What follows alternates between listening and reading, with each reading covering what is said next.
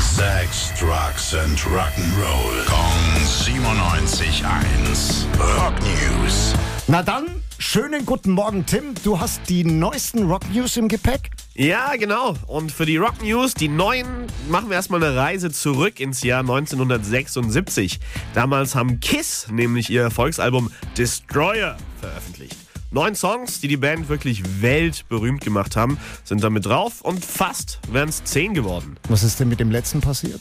Der hat es irgendwie nicht an die Öffentlichkeit geschafft. Bis jetzt zumindest, weil zum Jubiläum von Destroyer haben Kiss den Song dann doch nochmal veröffentlicht. Er heißt Rock'n Rolls Royce. Ja, und wie klingt der? Hören wir halt mal rein. Hä?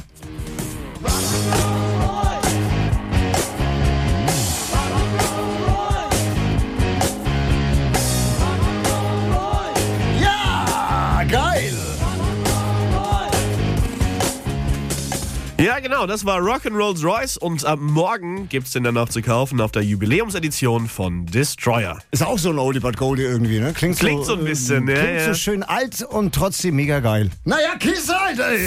Rock News. Sex, Drugs and Rock'n'Roll. Kong 97.1. Frankens Classic Rocksender.